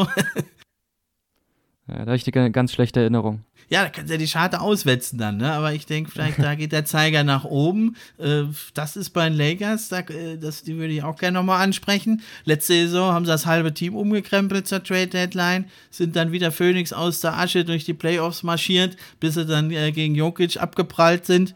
Ja, hat er gar nicht gemerkt, sind sie an ihm abgeprallt. Ja, aber war ein mega Run der Lakers und irgendwie hat ja jeder erwartet, das machen sie jetzt auch die Saison. Ja, und dann ist gar nichts geschehen. Also, wie können wir uns das denn erklären? Du meinst, dass sie keine Trades durchgeführt haben? Ja, also haben jetzt halt natürlich äh, Buyout Market haben sie jetzt den Dinwiddie geholt, aber ja, zur Trade Deadline haben sie ja nichts gemacht. Im Endeffekt würde ich auch sagen, dass es mehr oder weniger richtig war. Aus Sicht von LeBron James ist natürlich bitter. Der Mann hat äh, ordentlich Druck gemacht. Er will seine letzten Jahre jetzt hier noch mit äh, von Erfolg krönen lassen. Und ähm, wir haben ja. Er hat ja noch zehn Jahre. ja, möglicherweise hat er noch zehn Jahre, aber in welchem Zustand dann, ne? Das ist die Frage. Ja, also wir haben es ja vorhin schon angesprochen, ne? Also die haben sich nicht groß verändert im Vergleich zur Playoff-Serie gegen die Nuggets letztes Jahr. Dass es jetzt ähm, komplett anders äh, läuft, das ist in Frage zu stellen, ne? Was hier war Definition von, von Verrücktheit, ne? Und ja, im Endeffekt, die Lakers haben ein dünnes äh, Draft-Arsenal, ne? haben, haben nicht mehr so viel zur Verfügung, viele auslaufende Verträge, das ist nicht kein großer Gegenwert. Murray war möglicherweise auch einfach gar nicht möglich durchzuziehen. Ja, oder eben nur auf Kosten von Reeves und den dann abzugeben, das wäre, denke ich, ein Fehler gewesen. Ja, denke ich auch. Also der bringt auch schon diesen Team Spirit mit, ne? Äh, ich finde, Murray wäre ein super Fit gewesen für die Lakers, aber ob er all die Probleme gelöst hätte, die die Lakers ähm, aktuell haben, fraglich. Ja, ein Team, was ja auch hier um die Playoffs kämpft, sind ja die Orlando Magic hier mit zwei Deutschen, Franz und äh, Mo Wagner an Bord, spielen eine tolle Saison. Da hätte man ja hier und da auch Upgrades noch erwartet, Trades, vor allem auf Point Guard hätten sie ein Upgrade brauchen können. Da kam nichts. Was sagst du dazu? Ja, das finde ich ganz enttäuschend, um ehrlich zu sein. Also ich äh, schaue mir die Spiele von den Magic auch sehr, sehr gerne an. Äh, natürlich nicht zuletzt wegen der Wagner-Brüder. Bei denen ist es ja in meinen Augen schon relativ klar, äh, wo die Problematik gerade, wo es hängt. Ne? Also nur um da mal ein paar, paar Zahlen mit reinzubringen. Die Magic haben die, sind auf Platz 30 der erzielten Dreier pro Spiel, also die wenigsten Dreier pro Spiel. auf Platz 29, was die Dreierquote angeht. Und auf Platz 23, was die Turnover-Rate angeht. Also es ist, sieht, also man sieht wirklich, es sind einzelne Sachen, die bei dem Magic überhaupt nicht funktionieren. Sie sind trotzdem, trotz dieser eklatanten Mängel, kann man es ja nur nennen, auf Platz 8 im Osten. Und sie haben wirklich alle Chancen noch oben, oben ranzuziehen, nur um das jetzt nochmal reinzubringen. Die sind drei Siege hinter den Knicks auf Platz 4, die sind fünf Siege hinter den Bucks an Platz 5. Also ja. ein Trade jetzt äh, zur Deadline, wie du gesagt hast, eines äh, fähigen Point Guards, der einen äh, respektablen Dreier äh, verfügt.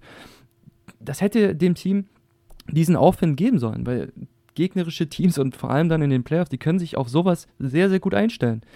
Äh, wir haben diese Siegesserie vor ein paar Wochen gesehen von den Magic, das war fantastisch, aber sowas passiert mittlerweile nicht mehr, weil sich jetzt jeder Sieg äh, brutal erkämpft werden äh, muss und das innerhalb der Zone, weil sie es außerhalb nicht können. Und das äh, kann ich persönlich nicht nachvollziehen, dass sie da nicht nochmal nachgelegt haben, zumal auch ihr Draft-Arsenal einfach pickepacke voll ist. Das haben sie aber zuletzt 118 zu 100 gegen die Knicks sogar gewonnen. Wichtiger Sieg da im Rennen. Ne? Und du hast ja die Schwachstellen genannt. Ne? Und in der Summe sind sie da mit 24 im Offensive Rating. Also so im Bereich Washington Wizards, äh, Detroit Pistons. und defensiv sind sie eine Macht. Viertbestes Team. Mega krass für so ein junges Team. Die sind oft schlecht eigentlich in der Defense und gut in der Offense. Da ist andersrum. Ja, ein bisschen schade, aber na, die werden dann wahrscheinlich im Sommer wenn dann da Moves erfolgen, denke ich. Und jetzt wollen sie mal gucken, wie weit sie mit den jungen Leuten kommen. Wer macht sich da wie in einem Play-in-Spiel oder in einem in einer Playoff-Serie und dass sie dann basierend darauf ihre Entscheidungen für die Zukunft treffen. Deswegen finde ich es schade wie du, aber ich finde es jetzt auch nicht völlig verkehrt, da die Füße erstmal stillzuhalten. Ne? Und vielleicht war auch einfach nicht wirklich was verfügbar oder ein Monte Morris war, war ihnen vielleicht zu riskant. Ne? Also wissen wir aber nicht ganz genau, was dahinter steckt. Völlig falsch finde ich es jetzt nicht. Ja. Das ist ein junges Team, das sich vielleicht auch erstmal beweisen soll und auf eigene Faust Erfahrung sammeln soll in den Playoffs. Ich hätte sehr gerne Tyus Jones von den Wizards äh, dort gesehen, der sowohl Ballhandling und äh, als auch einen respektablen ja. Dreier verfügt, auch super wirft in der Saison mit 42 Prozent. Ähm, aber wie du sagst, ne, die, die Wizards waren auch eine, ein harter Verhandlungspartner in der Saison und da muss man jetzt auch nichts über den Zaun brechen. Ja, Tyus Jones war ja überall im Gespräch, der würde überall gut passen, auch bei den Timberwolves, den hätte ich lieber da gesehen, sowohl für ihn als auch für die Timberwolves. Aber naja, jetzt haben sie es anders gemacht und schauen wir mal, wo es hinführt. Ja, Julius, jetzt sind wir ja, hat ja super geklappt, 40 Minuten haben wir gesagt, 45 Minuten. jetzt sind wir doch schon wieder über die 80 Minuten Grenze hier drin, aber ich denke, wir haben auch viele Infos und Einschätzungen gebracht. Danke dir für deinen Input. Als letzte Frage würde ich gerne dich noch fragen, ja, wer sind jetzt für dich so die Sieger und Verlierer, einfach kurz nochmal genannt äh, in der Zusammenfassung dieser Trade Deadline?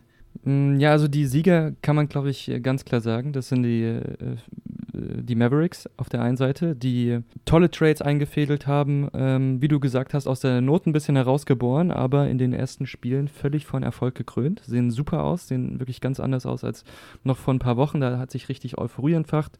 Dann würde ich da noch die New York Knicks nennen, die ja. noch tiefer geworden sind und ähm, sich noch breiter aufgestellt haben, einfach für die Playoffs. Äh, Verlierer wird sich noch ein bisschen zeigen. Ich hatte gerade, wir hatten gerade die Teams, die äh, nicht, nichts gemacht haben, genau. Das sind, also Bulls werde ich da auf jeden Fall mitnennen, die vielleicht den Zeitpunkt, den perfekten Zeitpunkt für ein Rebuild verpasst haben. Und möglicherweise auch die Magic. Vielleicht. Lakers werde also, ich aber nicht nennen.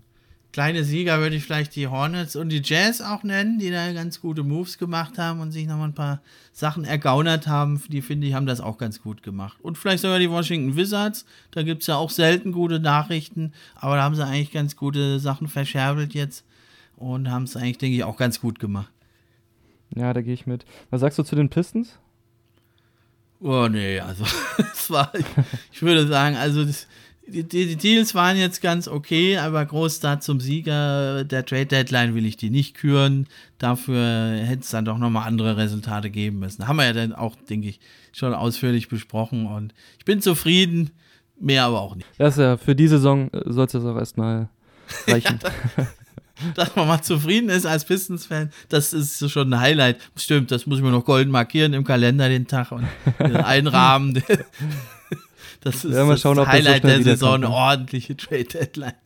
Ja, ja Mensch, genau. Julius, ja. echt, hat wieder super mega Spaß gemacht mit dir. Hat echt, die Zeit äh, ging rum. Ich habe es gar nicht gemerkt, dass wir schon so lange wieder drauf sind. Ich hoffe, es war nicht zu lang für euch Hörer. Ich denke, wir haben alles versucht, hier aufzuarbeiten für euch. Und ja, einfach fettes Dankeschön, dass du da warst, Julius. Ja, danke, wie gesagt, für die Einladung. Hat mir mega Spaß gemacht. Ist natürlich ein bisschen ausufernd geworden, du hast recht, wir fallen da in alte Muster zurück. Aber ich glaube, alle, die es bis jetzt hier im Podcast geschafft haben, die sind wirklich breit aufgestellt mit NBA-Wissen für die laufende Saison und für die restliche äh, Spielzeit. Und ähm, ich glaube, da haben wir äh, einen guten Job gemacht. Ja, oder ihr lasst es halt auf doppelte Geschwindigkeit laufen, dann dauert es nur halb so lang. Dann hätten wir auch unsere Zielvorstellung äh, eingehalten. Ne? ja, dann sind wir am Ende der Episode. Nächste Woche kommt dann nochmal eine NBA Edition zum All-Star Game und dann geht natürlich der Fokus wieder zurück zur BBL auf unsere Academics. Da ist ja spielfrei. Bleibt mir also nur noch zu sagen, das war's. Macht's gut. Ich bin raus.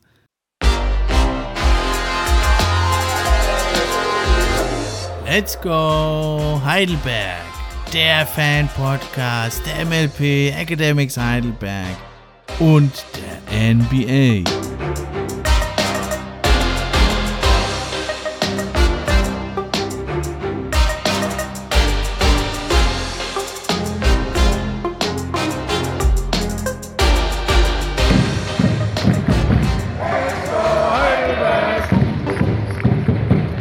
Infos, Stats, Facts und Meinungen rund um die Jungs vom Neckar. Für echte Fans, von echten Fans gemacht.